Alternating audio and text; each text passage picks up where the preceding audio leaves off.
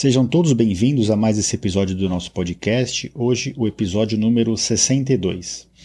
Antes de mais nada, eu queria agradecer a todos que têm acompanhando o nosso podcast nas plataformas da Apple, do Spotify, em qualquer plataforma de podcast que você costume ouvir uh, os seus podcasts preferidos. Lembrando também que eu, todos os episódios do meu podcast, Conversa Aberta com o Urologista, estão incluídas dentro do meu site, no www.ourologista.com.br barra podcast. Lá você tem acesso a todos os episódios e se você quiser acessar algum episódio específico, você pode complementar esse endereço que eu comentei com a palavra episódio e o número direto do episódio. Então, por exemplo, hoje é o episódio 62, você digitaria www.ourologista.com.br barra podcast barra episódio 62. É sempre um prazer estar aqui com vocês e hoje a gente vai falar um pouquinho sobre incontinência urinária após o tratamento do câncer de próstata. Eu vou focar um pouquinho mais na parte cirúrgica da, do câncer de próstata, né? Quem operou depois, quem teve incontinência urinária depois do, do tratamento cirúrgico, mas eu vou comentar também para aqueles que uh, têm incontinência urinária após radioterapia, já que a radioterapia é uma opção potencialmente curativa para os tumores de próstata e a gente sempre tem que discutir risco e benefício com os nossos pacientes. Então, sem mais demoras, após a música de introdução, o nosso episódio na íntegra. Sejam mais uma vez bem-vindos.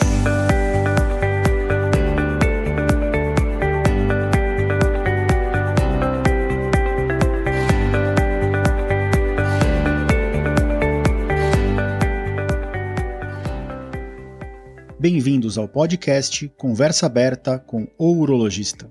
Meu nome é Giovanni Marchini, sou médico urologista formado pela Faculdade de Medicina da USP e serei o anfitrião desse show.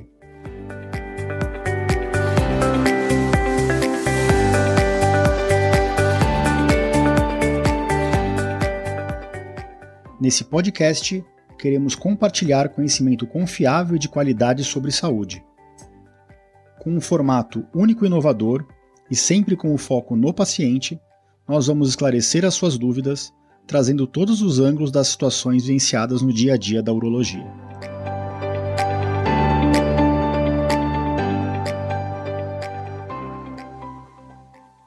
Sejam todos bem-vindos então de volta ao nosso podcast e antes de passar para o tema, eu só queria fazer um agradecimento às pessoas que têm interagido dentro das plataformas e, e nas redes sociais.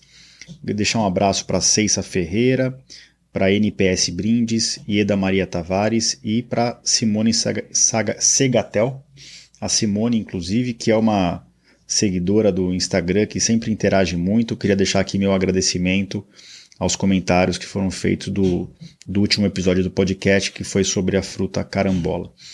Então, sem mais demoras, vamos passar para o tema de hoje. O tema de hoje é incontinência urinária após o tratamento do câncer de próstata.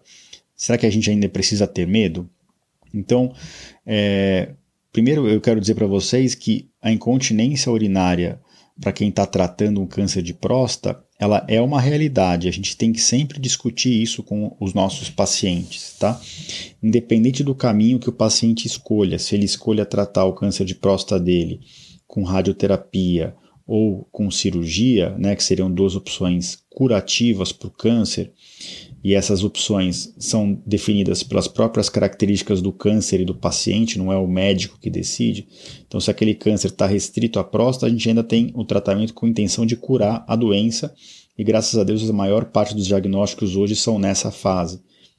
Então, se o tratamento é potencialmente curativo, a gente tem que sempre oferecer essas duas opções para o paciente: radioterapia versus cirurgia, e os prós e os contras de cada um. A radioterapia, a gente gosta de fazer esse tratamento quando o paciente não quer correr risco nenhum que tem é, é, inerente à cirurgia e para próstatas não muito grandes e tumores não muito agressivos, né? Então, aquele score de Gleason que a gente usa, tumores é, Gleason 6 ou no máximo Gleason 7. A cirurgia ela já é um tratamento mais abrangente, dá para usar para Gleason 6, 7, 8, 9 ou 10. E quais são os riscos que a gente discute, principalmente uh, a longo prazo, com os pacientes quando a gente vai indicar uma cirurgia? Risco oncológico, risco do chance do tumor voltar, né, o risco de ficar com impotência sexual e o risco de ficar com incontinência urinária. O risco, o risco oncológico, a chance de ficar livre do tumor com a cirurgia é um pouquinho mais alta do que com a radioterapia. Os estudos com radioterapia mostram taxas de sobrevida é, a longo prazo acima de 80% a 90%, a cirurgia acima de 90% a 95%. Então, isso a gente tem que expor para o paciente. E a cirurgia tem os seus riscos, risco de impotência e de incontinência, fora o risco de sangramento, riscos do ato operatório em si, que não são motivo desse podcast aqui.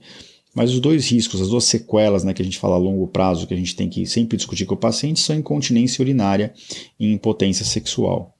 E isso também acontece com radioterapia. Os mecanismos pelo qual isso acontece na radioterapia são diferentes. E o timing também. Enquanto na cirurgia esses riscos são bem imediatos, operou nos próprios próximos meses é que já vai ser definido se a pessoa vai ter algum grau de impotência ou de incontinência.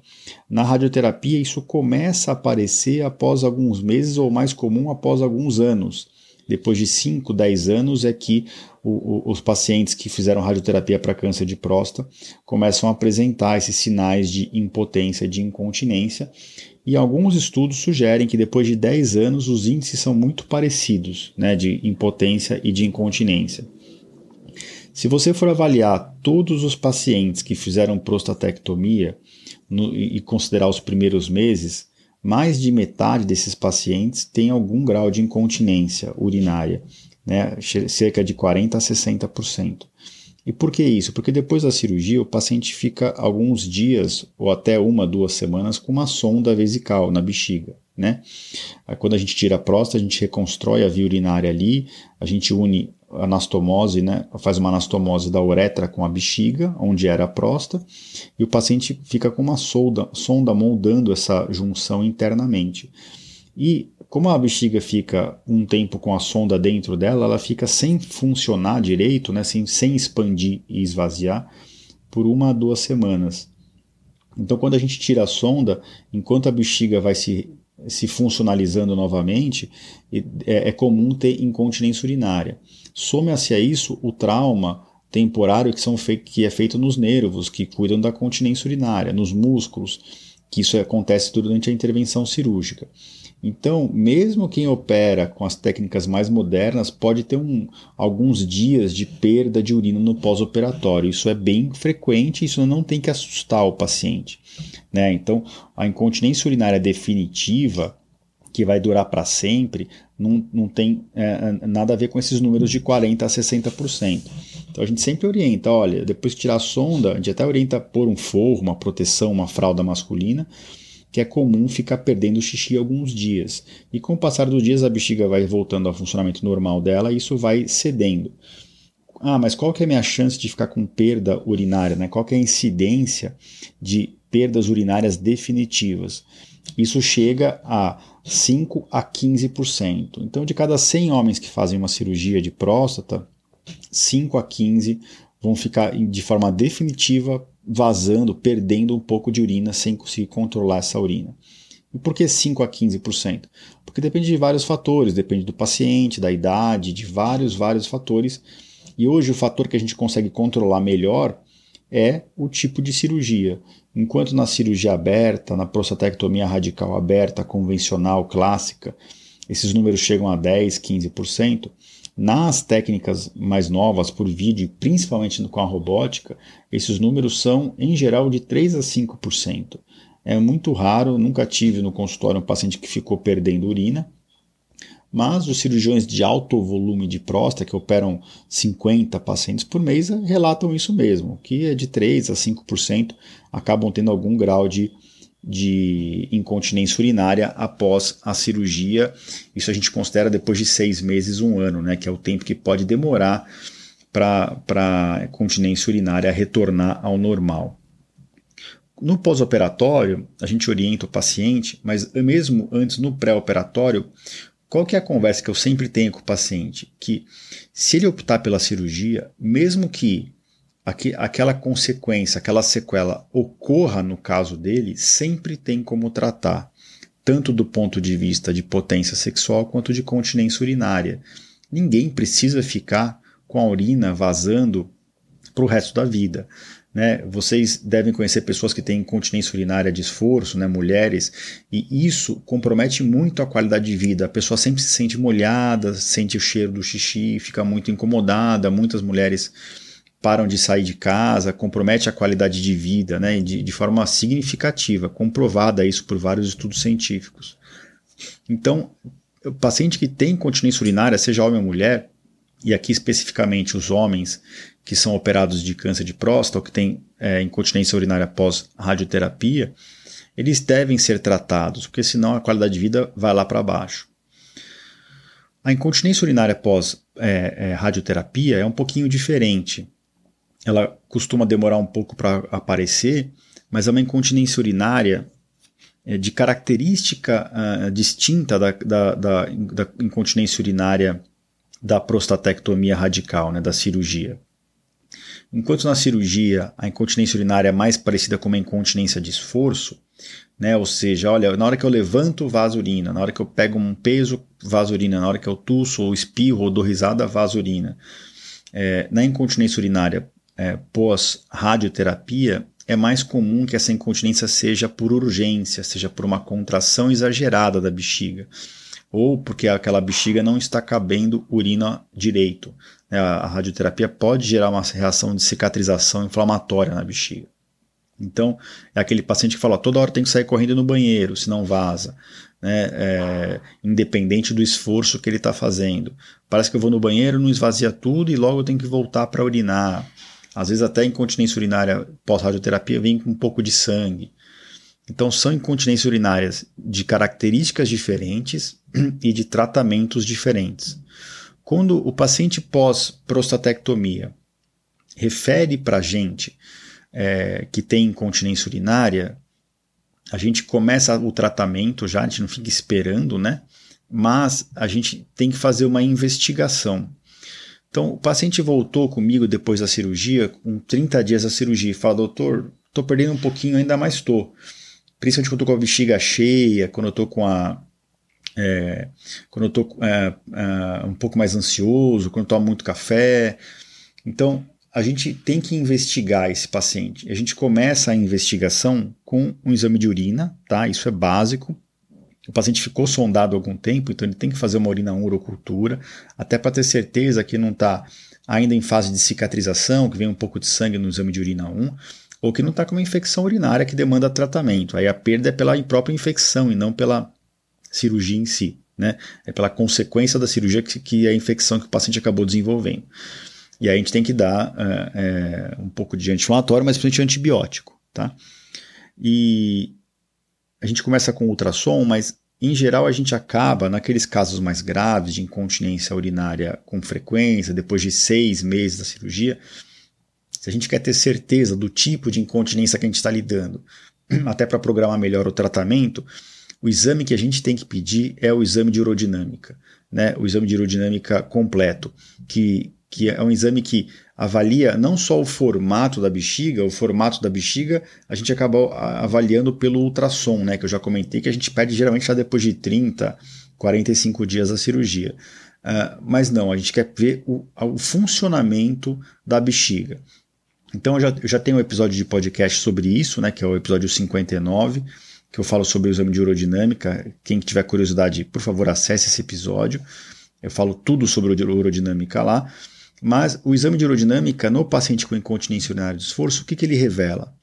Ele vai lá, urinou com jato forte na fluxometria livre, aí são passadas sondinhas no canal do xixi e o paciente começa a encher a bexiga e quando o médico que está fazendo o exame pede para o paciente fazer algum esforço, começa a vazar a urina pelo canal ao redor da sonda. Isso caracteriza a incontinência urinária. Eh, se a bexiga começou a contrair de forma exagerada, isso a gente chama de hiperatividade da bexiga. Isso a gente vê nessa fase de enchimento da bexiga na urodinâmica. Né? Se essa hiperatividade ocorre uma contração da bexiga e ocorre perda de urina junto com essa contração, aí é uma incontinência urinária por hiperatividade, né? e a gente anota o, a pressão que essa bexiga fez. Mas o mais comum, a hiperatividade que eu falei, é muito comum após a radioterapia. Na, na, na incontinência urinária pós-cirurgia, pós-prostatectomia radical, o mais comum é incontinência urinária por esforço. Então, durante o enchimento da bexiga, o médico para com 100, 200, 300 ml de soro na bexiga, ele para de infundir soro e fala para o paciente, ó, tosse, faz um pouco de força de, com a barriga, é, é, levanta um pouco, e ele vai avaliando ao longo do enchimento o, o, o, o grau de perda.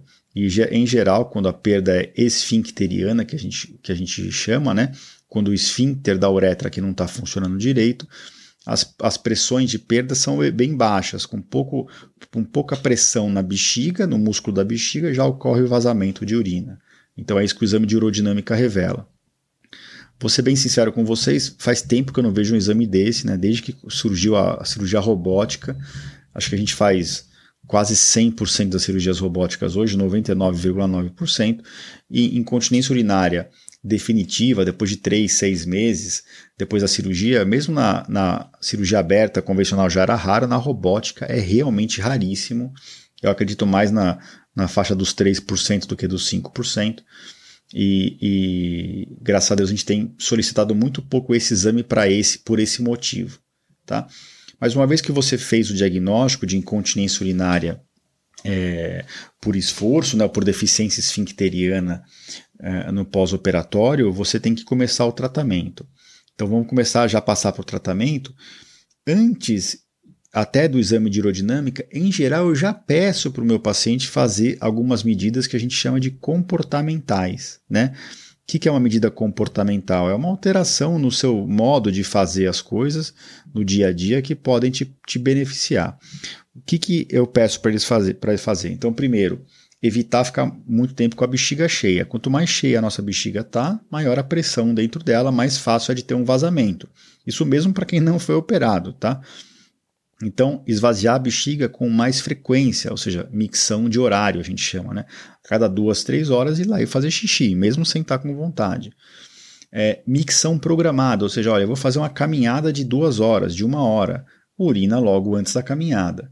É, eu estou acordando molhado à noite, bebe menos líquido duas horas antes de deitar, controla, né, controle da ingestão de líquidos, e uh, uh, vá ao banheiro urinar logo antes de deitar. Isso impede o enchimento rápido da bexiga à noite. E uma coisa que funciona muito bem, que é fácil de ensinar, é fisioterapia do assoalho pélvico. Né? Então, quando eu tiro a sonda do paciente, eu já oriento isso. Olha, pega uma, um episódio de micção de manhã, um de tarde, um de noite, e tenta, na hora que você estiver fazendo o xixi, segurar o xixi. Aí relaxa de novo a musculatura para o xixi sair e tenta segurar de novo. Faz isso 15 vezes, né, esse exercício. Em uma micção de manhã, 15 vezes em uma micção à tarde e 15 vezes em uma micção à noite. Então isso nada mais é do que um retreinamento da musculatura que foi abordada durante o ato cirúrgico. Para os pacientes que persistem, que querem uma fisioterapia mais a ferro e fogo, a gente prescreve fisioterapia do assoalho pélvico, 10, 20, 30 sessões, e os, eles marcam com os fisioterapeutas no meu Instagram tem bastante fisioterapeuta que me acompanha e que faz, que, que é, são especializados nesse tipo de, de exercício, né? Isso a gente prescreve para homem e para mulher, com incontinência urinária de esforço, e para homem nesses, nesses pós-operatórios. A fisioterapia às vezes não resolve o problema, às vezes resolve, mas às vezes não resolve, mas abrevia o tempo de incontinência. Então, aquele paciente que quer ficar quatro meses incontinente ficou só 15 dias, ficou só 30 dias. E uh, mesmo quando não resolve, acaba amenizando. O paciente estava trocando às vezes quatro, cinco forros por dia, ou fraldas masculinas, começa a trocar uma, ou às vezes só dorme à noite com fralda, e você junta isso com o próprio tempo de pós-operatório inicial e o paciente vai melhorando devagarzinho. Então, já falei de abordagens comportamentais, exercício de fisioterapia, e uma vez tendo o exame de aerodinâmica da mão ou mesmo sem ter esse exame, mas se você tiver certeza absoluta, se o urologista tiver certeza absoluta, bater o martelo do tipo de incontinência urinária, você pode é, é, optar por medicações, tratamentos minimamente invasivos ou até tratamentos cirúrgicos. Então, se o diagnóstico é de uma bexiga hiperativa, né, a bexiga está funcionando demais, contraindo demais, a gente pode entrar com músculos que seguram essa contração, que inibem essa contração do músculo da bexiga. São os anticolinérgicos, como a oxibutinina, tolterodina, dariferacina, né, o Retemic, o Vesicare, temos mais alguns mais novos no mercado, como a mirabegrona, que é o mirbetric, que tem um mecanismo de ação um pouquinho diferente, mas eles ajudam quando o componente é principalmente por hiperatividade, né, que eu já falei que é mais comum depois da radioterapia, mas alguns pacientes pós-cirurgia também têm incontinência por hiperatividade. Se a incontinência for por é, é, deficiência esfincteriana, porque o músculo não está funcionando de controle do xixi direito, aí não adianta ficar insistindo nessas medicações. A gente acaba passando para a próxima escala de tratamento. Né? O menos invasivo de tudo seria fazer uma injeção por dentro do canal da urina, próximo do esfíncter, de vantres, né, ou de algum outro é, substância que, que faz um, uma, uma substância biodegradável que são é, partículas né, de algum tipo de polímero, como poliacrilato, poliálcool, que uh, uh, você consegue uh, injetar perto do esfíncter uretral, que, tá, que não está funcionando bem, e isso faz com que suba ali um morrinho, né? sobe um, um, um degrau naquela região, isso ajuda na continência urinária. Esse tratamento não é feito com muita frequência, tá? Geralmente é, ele é feito para incontinências urinárias muito leves, tá bom? Ou para complementar pacientes que já fizeram tratamentos cirúrgicos para incontinência urinária e que não resolveu 100%, tá? Então seria algo no meio do caminho. Já fiz alguns casos desses, mas não é o que não é a nossa primeira escolha na maior parte dos casos. Tá? A maior parte dos casos a gente acaba indo para o tratamento cirúrgico. E o tratamento cirúrgico tem basicamente duas opções. Né? Existem os slings masculinos e o esfíncter urinário artificial. O sling masculino é um, uma imitação do sling feminino, que, que é usado para incontinência urinária de esforço na mulher. Né? São, é, é um aparelho um pouco diferente, né? é um material que a gente implanta, são, é uma cirurgia em que a gente coloca como se fosse uma almofadinha embaixo da uretra do paciente do canal da urina, que está se movimentando em excesso, e a gente é, usa essa, esse, esse tratamento principalmente em pacientes com incontinência urinária não grave, né, com perda de urina com menos de 500 ml por dia, usando poucos forros, e de preferência em pacientes que não fizeram radioterapia após a cirurgia de câncer de próstata, né? Porque às vezes a gente faz a cirurgia do câncer, se o PSA volta a subir depois de alguns meses ou anos, às vezes a gente acaba indicando uma radioterapia do leito ali. E isso uh, piora muito o leito da próstata, onde era a uretra ali, para colocação desse sling masculino. Então a gente tenta não colocar o sling masculino uh, nessas situações. E as taxas de sucesso com sling masculino, quando bem indicados, são altas, acima de 60%, 70% até 80%. Tá? É, uma das grandes vantagens que eu vejo do sling masculino no, na, do ponto de vista prático em relação à próxima opção, que é o esfíncter urinário artificial, é que o sling masculino, apesar de não parecer, ele é menos agressivo e menos invasivo, e dificilmente existe uma falha técnica, né, uma falha mecânica do sling masculino. Já a próxima opção, que é o esfíncter urinário artificial, que seria, uh, em teoria, o tratamento ideal para essa incontinência urinária, uh, tem uma chance razoável de falha mecânica. Então, passando para o esfíncter urinário né, artificial, o que, que, é isso? É um sistema hidráulico de silicone, né? Você, na verdade, reveste a uretra do paciente com esse esfíncter e uh, o, o, é, é, colocado, esse sistema tem um reservatório e tem um pump, né, uma bombinha que fica na bolsa escrotal. E o paciente, na hora que ele quer, que ele quer manter a uretra fechada, ele aperta o botãozinho e o líquido vai para o esfíncter, isso com, comprime o canal da urina, né? E na hora que ele quer urinar, ele aperta de novo e o esfíncter relaxa, e aí o soro sai do esfíncter, volta para o reservatório, e aí a urina fica com facilidade de passar. É, a taxa de sucesso, né, é, a gente costuma indicar o esfíncter urinário artificial para pacientes com, com perdas mais graves, né? É, que, que, hoje, sinceramente, é muito raro a gente ver, mas ainda existe. Então, se você pegar um médico referência em incontinência urinária, nós temos alguns em São Paulo, eles acabam colocando mais esfíncter do que sling porque muitos pacientes que são tratados com sling, são resolvidos por médicos não, não super especialistas nessa área. Tá? Mas o esfíncter tem uma taxa de sucesso de 60%, 70%, 80% até 90% em alguns ah, artigos, tá bom? Ele é considerado o padrão ouro para tratamento de, de incontinência urinária após a cirurgia de próstata, quando o diagnóstico é de uma deficiência do esfíncter da uretra, tá certo? Então, é, acho que eu dei uma pincelada geral aqui, não vou me aprofundar muito nos assuntos, mas eu queria muito mostrar para vocês que, primeiro, os índices de incontinência urinária caíram muito com a cirurgia robótica, tá? São quase é, invisíveis no nosso consultório hoje. E mesmo se você, se aquela, o que acontece por aquele paciente na nossa frente foi 100% para ele, né? Aqueles índices gerais que a gente fala, olha, tem 95% de chance de, de você ficar continente após a cirurgia, 5% de ficar incontinente. Se o paciente ficar incontinente, para ele foi 100% de chance de incontinência. E aí ele não quer saber mais aquela estatística antes da cirurgia, ele quer saber do pós, né? E, e, e é só para deixar claro que tem esse, esse, essa série de possíveis medidas comportamentais, medicamentosas, fisioterápicas e até cirúrgicas minimamente ou normalmente invasivas que a gente pode oferecer para os pacientes. Então, precisa ter medo da incontinência urinária? Olha, é uma coisa que não pode ser abordada, né? deixar de ser abordada. Isso tem que ser abordado antes da cirurgia. Mas uh, deixar de operar ou deixar de fazer um tratamento com radioterapia por medo da incontinência, aí isso não tem sentido, né? A gente tem que uh, quebrar esse tabu e, e, e, orientar os nossos pacientes, os homens, né? Porque isso criou, era um dos estigmas da cirurgia de câncer de próstata, né? Eu não vou no médico porque senão vai ter o toque.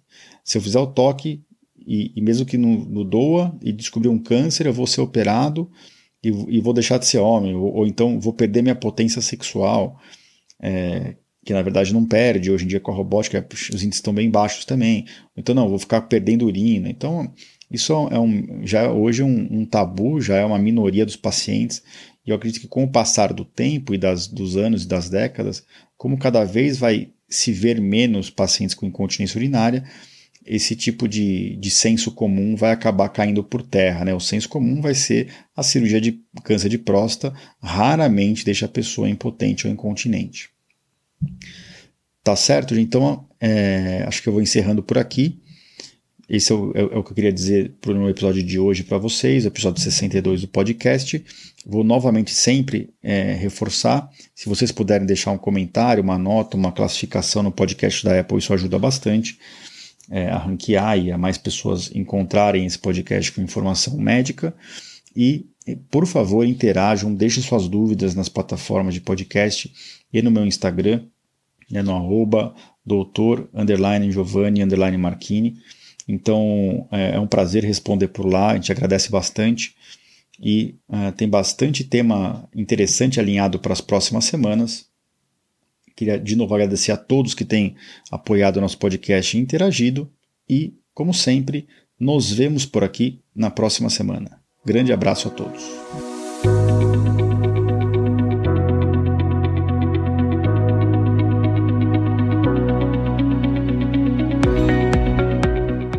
Você ouviu a mais um episódio do podcast Conversa Aberta com o Urologista. Mais uma vez, obrigado e até o próximo.